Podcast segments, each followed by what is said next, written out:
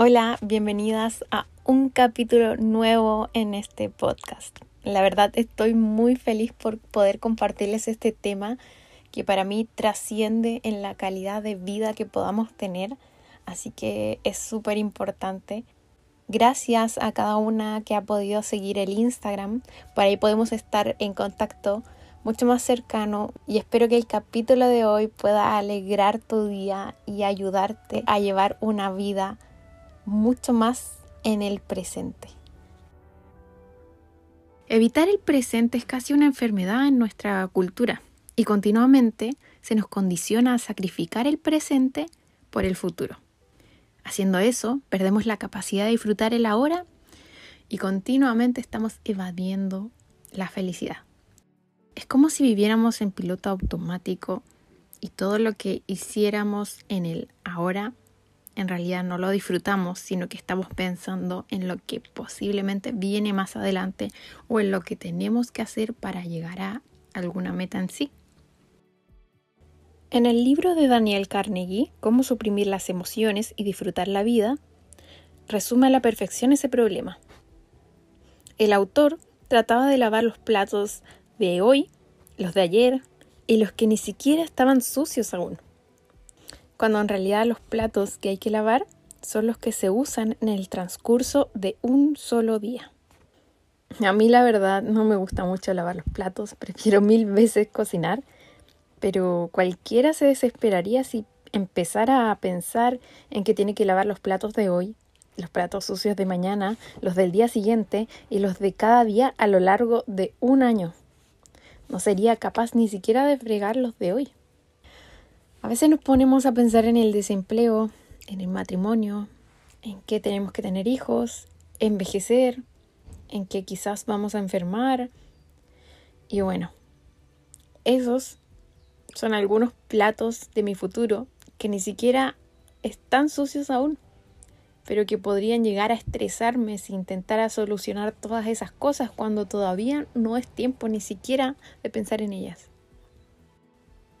y hoy quiero hablar de un tema trascendental para la calidad de vida de todos y, que es algo con lo que continuamente lucho, porque no puedo decir que es algo superado, porque en realidad la mente es un campo de batalla, a veces voy ganando, pero otras veces debo eh, como reordenar filas y replantear mi manera de pensar mis motivos de estrés, de preocupación y volver a centrarme en el presente. Nuestra mente divaga a una velocidad imparable entre nuestros pensamientos en piloto automático, entre lo que debemos hacer, lo que nos estresa o preocupa. Por eso, es bueno tener una libreta y hacer un do list, que es hacer una lista de pendientes de actividades vaciar esos pendientes, esas notificaciones que llegan a nuestro cerebro cada cierto tiempo, así como, hey, tienes que sacar la basura, hey, tienes que lavar la losa, hey, tienes que mandar estos correos, hey, no olvides llamar a tu mamá, hey, no olvides esta reunión que tienes. Y bueno, un sinfín de información que al vaciarla en un papel, nuestra mente increíblemente descansa. Y hacer este do list te va a ayudar a tener control y seguimiento de las tareas que debes hacer o de las tareas que tienes aún pendientes.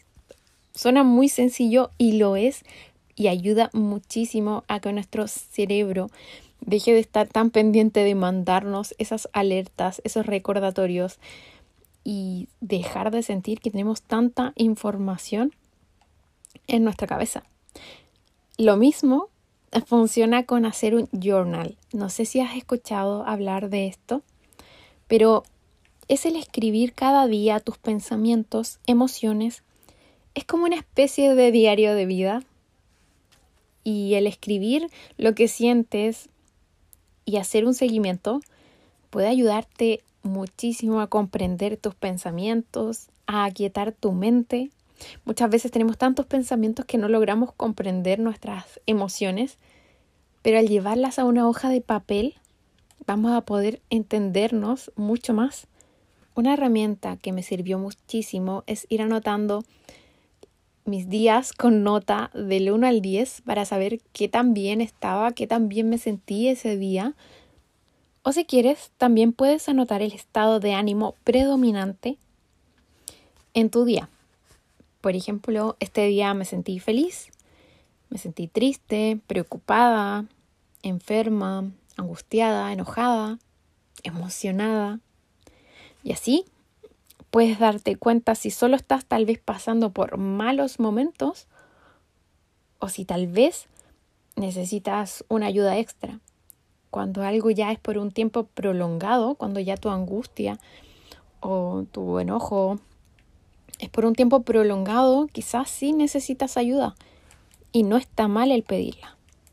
Es más, yo opino que casi todos deberíamos tener en algún momento de nuestra vida terapia, algún psicólogo, si es que así lo requerimos.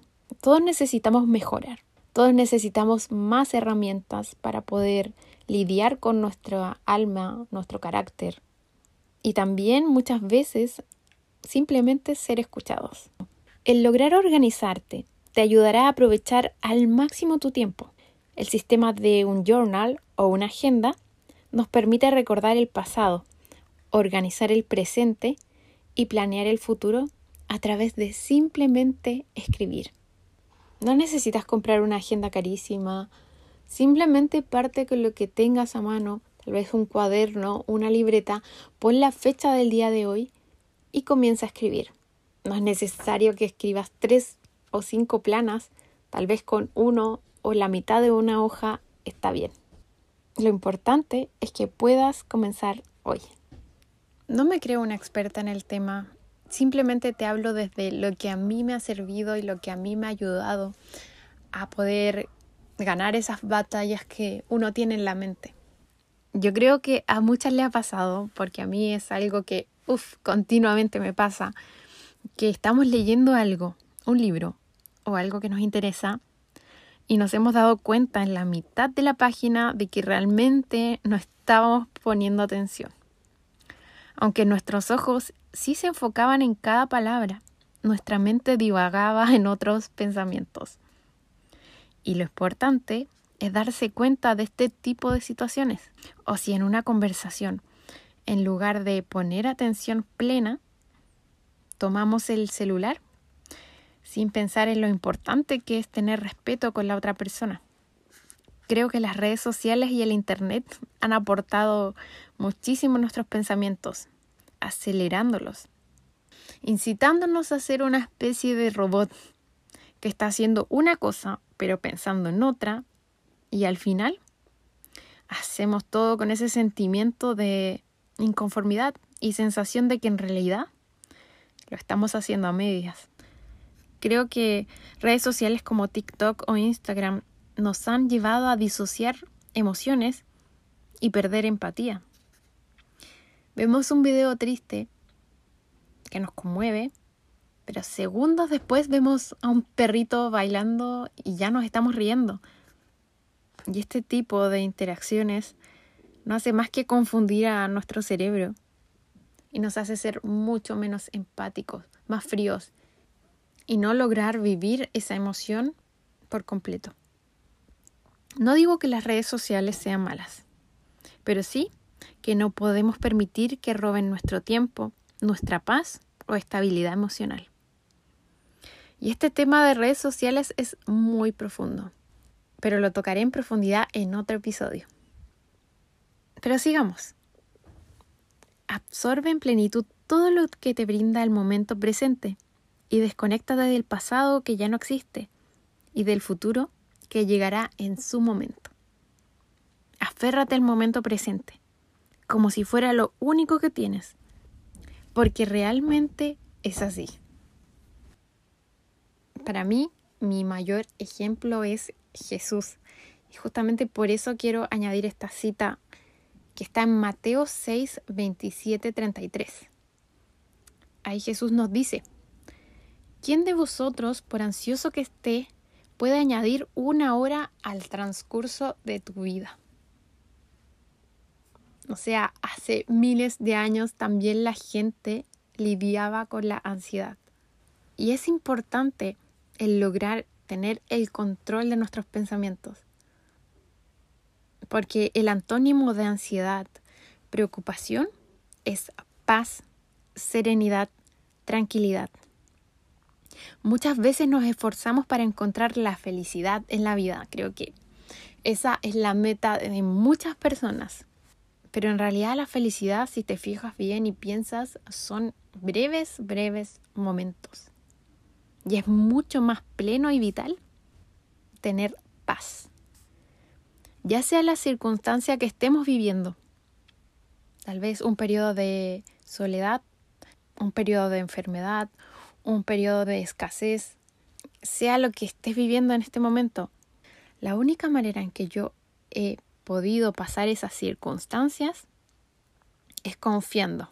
Y no confiando en mí ni en mis capacidades, sino que confiando en Dios, descansando completamente en Él, viviendo el presente y recordando que cada día ya tiene su propio afán. En el libro de Romanos 12.2 dice algo que, wow, me sorprende muchísimo no se amolden al mundo actual, sino sean transformados mediante la renovación de su mente. Así podrán comprobar cuál es la voluntad de Dios, buena, agradable y perfecta. Y me impresiona que algo escrito hace miles de años siga siendo tan actual y tan contingente al día de hoy el recordar, el desear, esperar, lamentar o arrepentirse, son las técnicas más usuales y peligrosas para evadir el presente. Así que desde hoy podemos comenzar a identificarlas y decidir cambiar esos pensamientos cuando vengan a nosotros. Porque la continua evasión del presente genera una idealización del futuro. Es decir, pensar que en algún momento maravilloso de nuestro futuro utópico cambiará la vida. Todo se va a ordenar mágicamente y encontraremos la anhelada felicidad. Ah, algo así como cuando logre tal meta, ahí sí voy a ser feliz. Cuando encuentre el amor de mi vida, estaré realmente completa. Cuando logre tener un cuerpazo, me voy a sentir linda. Cuando viaje y recorra el mundo, cumpliré mis sueños. Cuando me asciendan y tenga un buen sueldo, seré plena. Como si en esos momentos comenzara nuestra vida en serio. Y lo más probable es que cuando llegue ese momento y ocurra el suceso que realmente estabas esperando, no sea lo que esperabas. O la felicidad pase tan rápido y subas ese anhelado peldaño en tu escalera, pero los días te acostumbres y no logres darte cuenta que hoy estás un poco más alto. Y es así, así como perdemos pequeñas alegrías por buscar la gran felicidad. Pero no vamos a dejar que este círculo vicioso se convierta en un estilo de vida para nosotras. Vamos a interrumpirlo ya, ahora mismo, estratégicamente con algo que te llene y te haga sentir realizada en el momento presente. El momento apropiado es cualquier momento que uno tiene la bendición de tener. Si miramos hacia atrás en nuestra vida, como lo hizo Illich en la novela de Tolstoy, descubrirás que es muy raro que te lamentes o arrepientas por algo que has hecho. La mayoría de las veces es lo que no hemos hecho lo que nos atormenta es la culpa. Así que el mensaje es claro. Hazlo. Aférrate a cada momento de tu vida. Saborealo, disfrútalo. Valora el momento presente. Abraza fuerte a tus seres queridos. Di te amo cada vez que puedas. Disfruta cada atardecer y sus colores, el sabor de un café en la mañana o de tu comida favorita. Disfruta ese libro que quieres leer o una conversación con tu mamá o una amiga. Piensa que si sigues boicoteando tu vida con tus pensamientos viviendo en piloto automático, desperdicias tu día. El tiempo es el bien más preciado que tenemos. es un recurso limitado. Propón desde hoy elegir bien con quién y en qué usarlo. Decide maximizarlo y escoger una vida libre, eficiente, efectiva y por supuesto plena. Debemos sacar de nuestra mente esa idea de que la felicidad se alcanza. Cuando alcance la felicidad. Lo he escuchado muchísimo. Cuando en realidad la felicidad no se alcanza, la felicidad es algo que se siente y solo se vive de verdad en el momento presente. ¿Sabías que mediante el agradecimiento podemos crear estímulos sostenibles en el tiempo que nos aporten mucha más paz que los estímulos de comprar algo nuevo? Porque en realidad, si somos realistas, no hay nada más que necesitemos para ser felices desde ya. Recuerda que el bienestar y la felicidad no están en el exterior, sino dentro de ti y solo podemos medir lo felices que somos declarando lo felices que nos sentimos.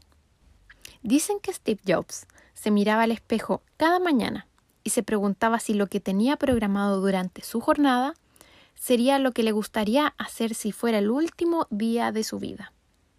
Estuvo haciéndolo durante 33 años, a fin de comprobar si en algún momento perdía el rumbo.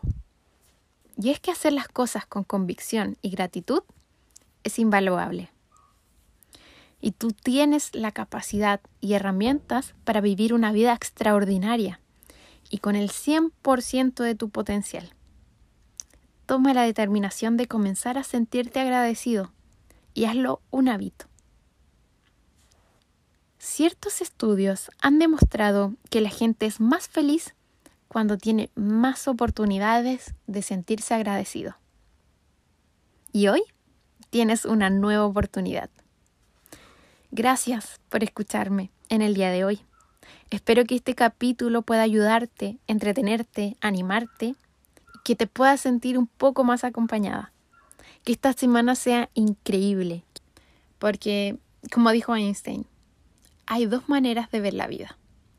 Una como si nada fuera un milagro, y la otra, como si todo lo fuera.